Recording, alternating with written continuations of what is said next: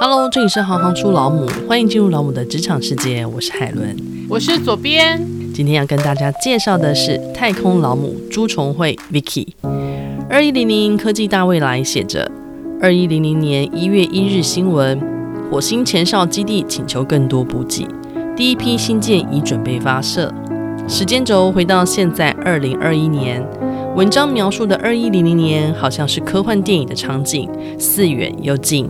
但眼前，SpaceX、亚马逊、贝佐斯、维珍银河早已展开新一波商业的太空竞赛。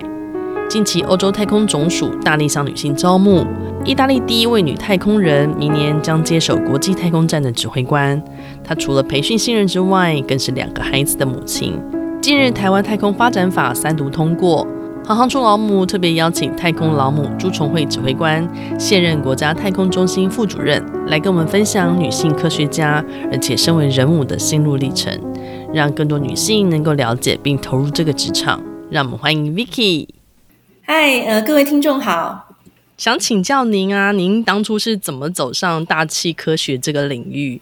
那为什么后来又会选择航太当做您的人生志业呢？高中的时候是第二类组。所以到大学的话，我是念大气科学学系。因为后来我去美国念研究所，在研究所里面有一个关于呃设计太空仪器的作业，那就是那个作业引发我对太空的兴趣。大气科学，所以您在高中的时候就已经很清楚知道这门学科在学的内容是什么了吗？嗯、呃，没有哎、欸，我就是跟大家一样，就是念数学啊，念物理啊，就是第二类组学生应该念的，我就我就照念。是落点到了，所以你就选择在这附近，您觉得有兴趣的。呃，看起来有兴趣，但是又没有像一般来说，我们就觉得什么电机系啊、机械系啊，这个听起来很硬。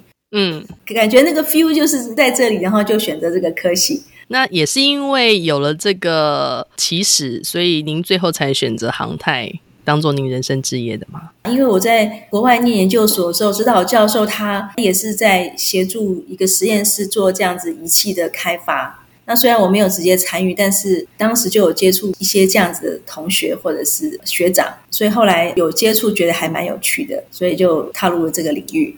那您可不可以跟我们听众分享一下，就是你一路进到太空中心，然后甚至是接触到卫星相关工作的这整个过程吗？呃，我是在呃民国八十三年，也就是那个时候，我差不多在美国硕士毕业的时候，然后那时候太空中心是才开始建立。所以其实那个时候大家，呃，也都不知道太空是什么。有些长辈就是太空中心的长官，他的构想就是说，呃，我们借由去购买第一颗卫星，就是福卫一号，然后我们就跟那个德标厂商说，让他来建立我们台湾有一个这样子的工程团队。那所以很幸运的呢，我就是被选到了那个工程团队，所以我就呃跟着大家一起去美国。当时因为我们什么都不知道，所以类似。那种像做学徒的方式，就是说，呃，他们就有一个师傅，然后带着我们，我我们是一起做，就是我们不是光是念书去做卫星。那渐渐的，呃，后来我们福卫二号、福卫三号也是利用类似的策略，可是已经没有像福卫一号这样子，好像是手把手这样带。那经过一号、二号、三号这样子磨练，渐渐从学徒这样子的眼光，然后我们就也累积了一些实战经验，所以我们慢慢的。觉得我们可以自己设计，然后自己发展，然后自己操作。那因为我本身就是学大气科学的，那福卫三号它本身就是一个气象卫星的星系。那那时候刚好长官就特别照顾，就是让我跟着这个计划从头看到尾，所以我就有这个机会可以看完一个整个卫星计划的发展。因为福卫七号是福卫三号的后续计划，所以可能是因为这样的原因，后来我就呃成为了福卫七号的计划主持人。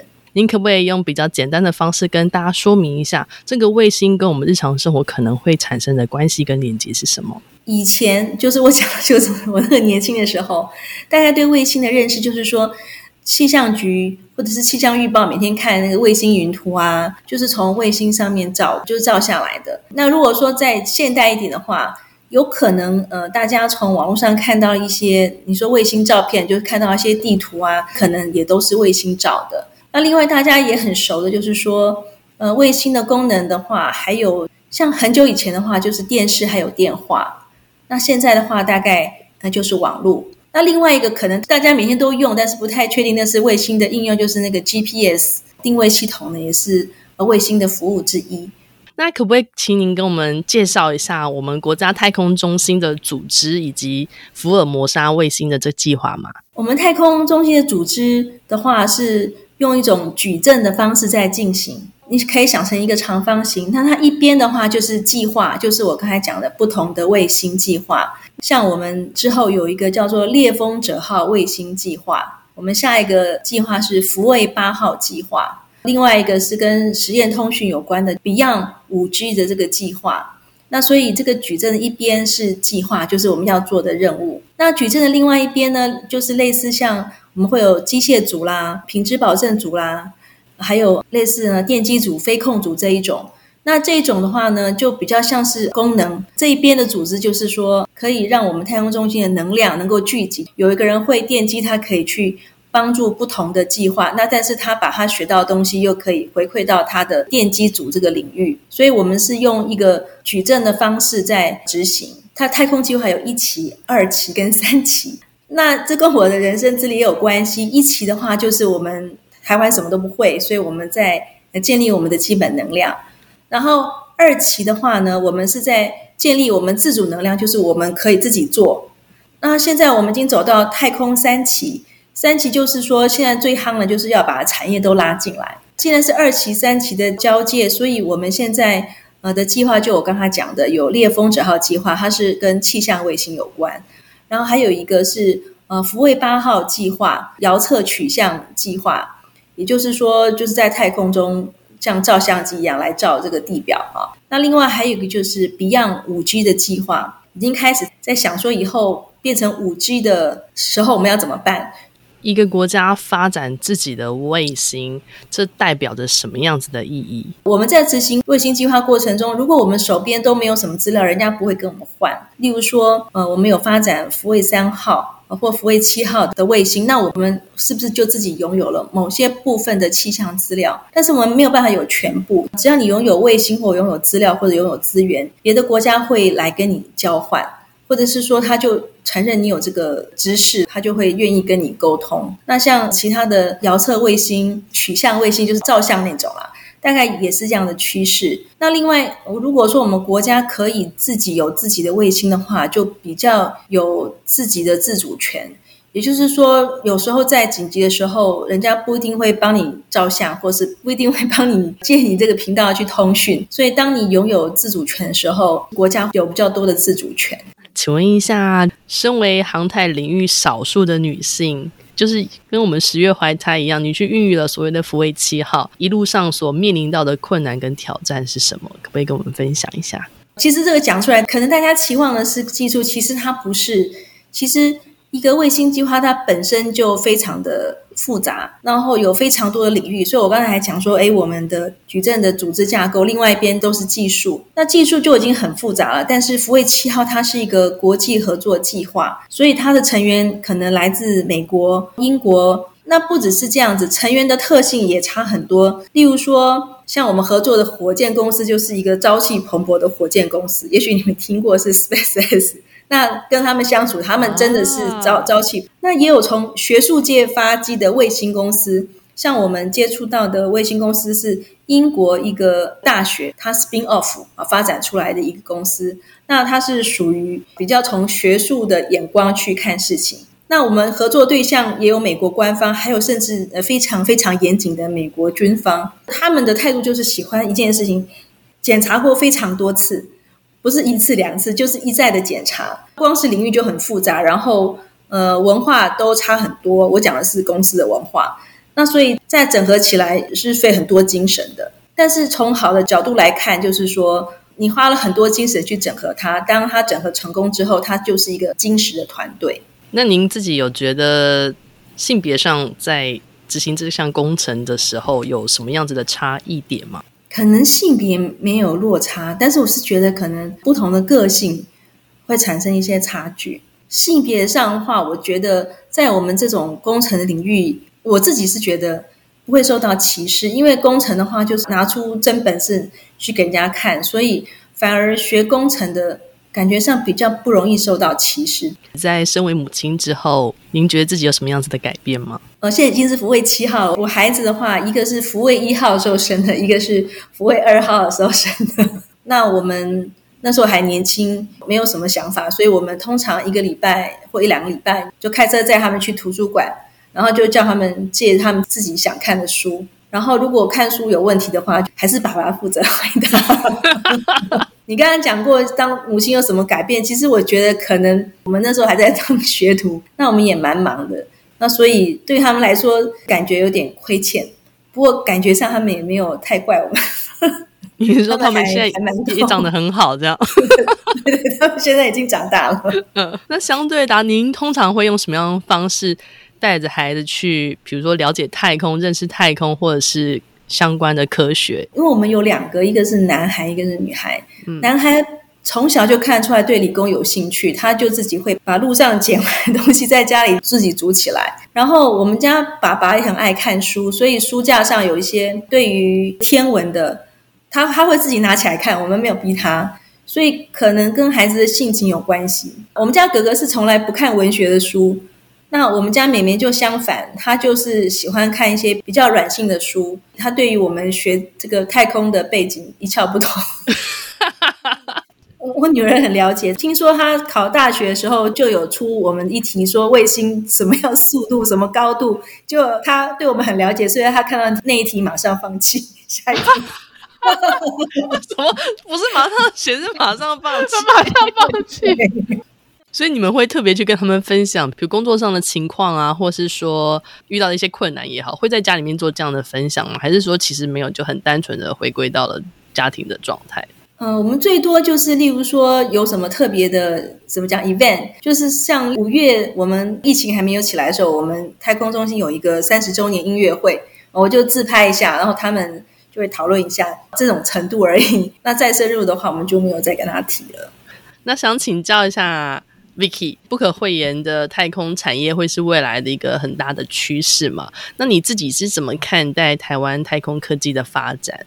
老实说，我们太空中心目前有这么多计划，我们经费有台币二十几亿啊，每每一年。那但是我们的中心的人数只有两百多人。所以，我对于说以后我们要再发展起来，其实是呃觉得我们应该是要补齐我们人力，年轻人或者是大学有要育才，要有足够的人才。那这样子的话，我们才有可能让这个产业才会发展起来。那如果说是对于这个领域有兴趣，就只能够去念大气科学这个领域，还是说其实很多相关的领域它都可以有机会进入到所谓的太空中心来工作？这是我过来人的经验。其实我觉得念再多书，跟实际的还是差很多。嗯，所以我自己认为，只要有理工背景的，那如果说在学校没有学到的话，就进公司以后，或者是进到哪家产业以后，呃，再努力一点，应该就可以把它做得起来。说实在，就是外面学校训练的学生，我觉得至少进来一个公司，接触到真的东西，也许可能要一两年。他才可以真正的变成比较一个，我们可以就是说，我们教了他工作，他就可以把它做起来的人。嗯，所以说我们这个产业没有人教，或是没有人做，其实大家都是进来以后才学的。这讲到现实问题，就是说，因为我们在园区，如果说在这一带的话，只要是是学电机的，通常都会被外面的薪水都非常的高，所以我们这边很缺这样子的人。但是如果说你一旦学的大概是电机类的话，大概你也不会想进来，因为真的，真的我们这边园区外面的的薪资都很好。但是有志于太空的话，其实学电机其实是最容易被录取。那其他是理工的话，也都也都会。请问一下，太空中心有没有给开放学生或者新鲜人实习？有，我们有开放实习，我不知道取消没。今年疫情的话，我们甚至有开放国内实习生跟国际实习生都有。联合大学有开太空学程，也就是说，如果孩子是念中大或者是阳交大的话，那我们都有去这些学校开相关的学程。嗯、呃，所以说，真的想要从课堂上学的话，也可以从那里学。序言前面有写到说，二零三零年作者预测将来人类是会太空殖民。那我不知道指挥官您怎么看这？因为 SpaceX，然后 Amazon 还有维京，他们其实都很积极在发展所谓的。这些太空产业，我不知道您怎么看。比如说，未来二十年，当您小孩长大了以后，你觉得我们人类会是在一个什么样的状况？会是其实那个是很科幻的，还是说，嗯，其实那并不是那么遥远的事情？这个要讲到，其实我们台湾还没有在发展太空站。它其实之前我们台湾有一个活动叫做送种子上太空。其实，在太空站上已经有很多研究，就是说人在太空站上会怎么样。或是说，呃，种子他们在那边是会长得怎么样？其实那个应该就是为将来所谓太空殖民做准备。我们现在是没有太空站，但是我们现在跟日本算友好，有一个仓叫 Kibo 的，他每年都会办一些活动，让我们年轻学子参与。所以你刚刚说学生有兴趣怎么办？其实我们有办黑客松活动。然后，另外，日本也开放这个机会，让我们去参加送种子上太空，还有 Kibo 机器人，就是说模拟模拟说，如果说有一个状况，然后你在日本的那个和平号那个太空站的日本那个 Kibo 舱那，你要怎么做？啊，那学生就可以写程式 APP，然后去操纵一些机器，就是假装有问题去修复那些问题，这样子。那大家扣合回来说，你说那个殖民的问题，也就是说，现在在太空站的研究。其实就是在为未来太空殖民做准备，所以你这一块能够如果参与到越多，或者 study 的越完全的话，也就是说人类将来殖民准备工作做得越好，就是比较安全啦。我我不觉得那是不可能的事情，那是有可能的事情，但是前提就是说，像这种研究还是要比较齐备之后，那我们再去执行。大家想象那个呃殖民任务这样子。呃，有没有什么特别还想跟我们分享的？比如说，在做福卫一号到七号的过程中，可能有什么样可以分享这一路来的历程，或者是说，这个工作对您来说，你觉得在这其中学习到什么不一样的东西？就是说，你一开始工作的话，你可可能是你的工作，就像你大学时候学的，或者是高中时候学的，那是一些基础。那你开始工作的时候，就会觉得，呃，那些基础。以前只是听而已，然后你开始工作的时候就发现它可以用啊，你就觉得、呃、好惊讶，觉得很有趣。然后呃，你可能就像外面学功夫一样，你原原来可能只是会普通的招数，那你做久了以后，你就开始会变招，可能就像武林高手一样，呃，可以设计比较好的东西。就像我们太空的话，你可以做大一点或做轻巧一点。那你再往后的话，就会碰到一些呃，像我们大人们的思考。像我我这种年纪就会思考说，呃，为什么要花这么多钱做这件事情？那这些可能我刚才除了强调理工的背景之外，你可能还要有一些人文的素养，因为有些东西工程最后还是去服务人的。所以说，到了某一个年纪以后，你就是会去思考一些为什么要做这件事情的过程。到在最后，可能比我年纪还还大，他就会想说。等到想好方向之后，他如何去贡献这个社会？那就会像我刚才讲的，他们我们就会定什么太空一期、二期、三期。就是说三期的话，我们就是要去增加这个台湾太空产业，就是说增加我们的经济实力啦。整个过程中，从学习到进入社会，建议说大家不要丧失这种心态，就是说。一个追求进步的心态，还有一个就是说，你在做每件事情的时候，还是要想想说，诶，为什么要做这件事情？然后我可以用这个事情来帮助别人，怎么样？台湾的相关产业，就是如果说不是理工背景的，然后他们可以去从事什么样相关？比如说制造啊，或者是比如说零件啊。甚至他们去了解，就是我们台湾，如果说将来第三期要进入的话，就是还有没有什么周边的产业是可以稍微介绍一下？现在我们台湾产业最有兴趣的，嗯、我不晓得你有没有听过 Starlink？有有有有有。对，想要进入这个产业链，他们想要从中间，或者是帮 Starlink 代工，或者是说制造他们的周边设备，甚至他们野心大点，想要帮他们像这种太空通讯相关的。现在我看到产业切入，大概都是从这一块。然后另外一块就是我们台湾的电脑也蛮强的，嗯，所以说或者是我们的 IC 还有 FPGA 都很强，所以这些厂商就希望他们现在的产品是在地上做的。希望说他们的产品能够送上太空。嗯，所以应该是说，我们厂商都是想要根据我们现在的强项去把它送上太空。那不然的话，就是他们会想要说，现在看市场哪个最好，他们就一窝蜂的想要去去抢这个大饼，就是像 Starlink 还有 OneWeb 这样子。嗯，后来你怎么去想这件事情？说为什么要花这么多钱去做这样子的事情？应该是说，从一开始第一个卫星史波尼克号，它就是通讯，就是从这整个太空世界的发展史，大家发展出来不外乎就是呃通讯、遥测，还有气象，还、最后现在最流行的那个定位啦。那当然还有科学，像哈勃望远镜这种。那台湾的发展的过程也差不多像这样子。嗯，这些东西其实是适合在太空发展的。然后目前我们也遇到了一个太空发展呃最好的时代，就是以前都很花钱。那现在那 SpaceX，你知道那个火箭是可以回收的，在我那个年年纪是没有的。再加上现在有一些我刚刚有讲过，我们接触一些学校或者是接触一些比较新兴的公司，那他们就不会像美国军方要做一个太空规的卫星，就是呃。太空规卫星就是要经过很多的验测。那像现在的话，像是说商规，就是说一般可以的东西，然后再经过某种验证，那你就可以送上太空。